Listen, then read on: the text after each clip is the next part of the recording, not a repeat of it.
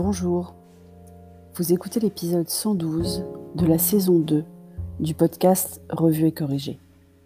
Cet épisode est tiré d'un billet du blog publié le 30 mai 2021 et s'intitule I'll be there for you. Cause you're there for me too.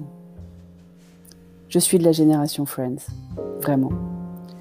J'ai vu le premier épisode et même deux saisons et demie dans des chambres universitaires ou des bars aux US. Je venais d'avoir 21 ans, heureusement. Friends, c'était mon rendez-vous du jeudi soir, juste avant Urgence, dans le line-up de NBC qui avait fait de cette soirée celle des séries à succès. Elles ont duré 10 ans chacune, sans changer de jour ou d'heure. Friends, c'était à la fois l'apprentissage de la langue, l'apprentissage de l'humour, américain l'humour, l'apprentissage des rituels américains, parce qu'on ne faisait pas de date dans les années 80 en France encore. Bref, Friends a été mon accélération d'intégration, sans compter qu'il était facile de nouer des amitiés autour d'un pitcher de bière pendant un épisode. Culture collective encore et toujours. Le concept de reunion, en anglais, attention, sans accent, est un concept très américain. On réunit les protagonistes d'une série, qu'elle soit scriptée, donc une série écrite par des scénaristes, comme Friends, ou non scriptée, de la télé-réalité, quoi, comme Project Runway, et on les fait parler de leur expérience. Sur le non scripté, c'est souvent un épisode de la saison en cours, juste avant la finale, où on réunit l'ensemble des candidats.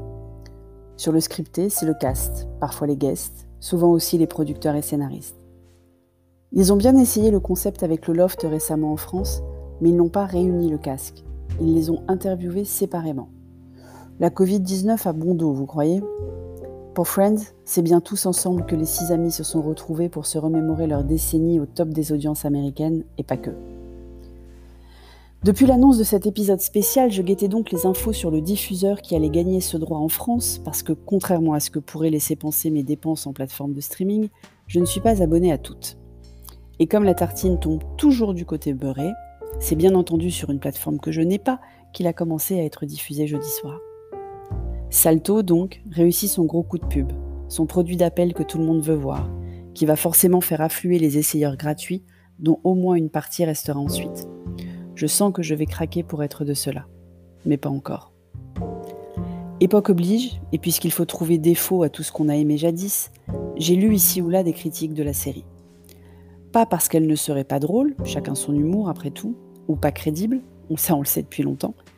Non, mais parce que certains personnages, pas acteurs, hein, personnages, auraient des comportements inacceptables, comme par exemple le malaise de Ross vis-à-vis -vis de l'homosexualité qu'on a donc classé d'homophobe. Je vivais à l'époque dans une ville profondément gay-friendly, appelée même la San Francisco de la côte Est, et pas une fois les gays de mes amis ne se sont sentis agressés par le show. Au contraire, Ross était moqué dans la série. Sa femme le quitte pour une autre femme, et son malaise est bien montré du doigt, avec bienveillance et tendresse, certes, mais pas encensé du tout. Friends avait justement fait tomber un certain nombre de barrières, avec un mariage lesbien, un enfant hors mariage, une mère porteuse, la période que nous vivons me terrifie parce qu'on juge tout et n'importe quoi, non seulement avec les standards d'aujourd'hui et non de leur époque, mais surtout parce qu'on leur prête de mauvaises intentions à tout et à tout le monde.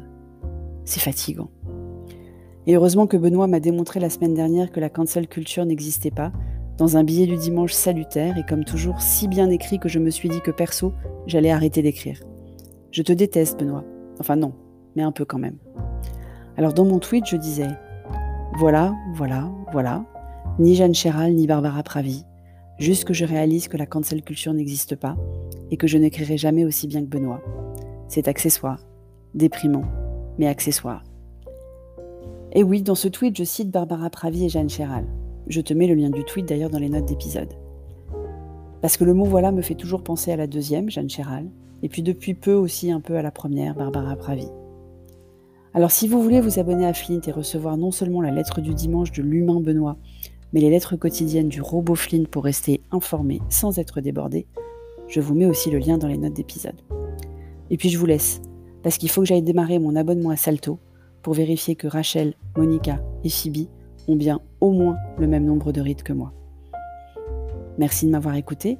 Si vous appréciez ce podcast, vous pouvez me remercier sur Buy Me a Coffee, le lien est dans les notes d'épisode.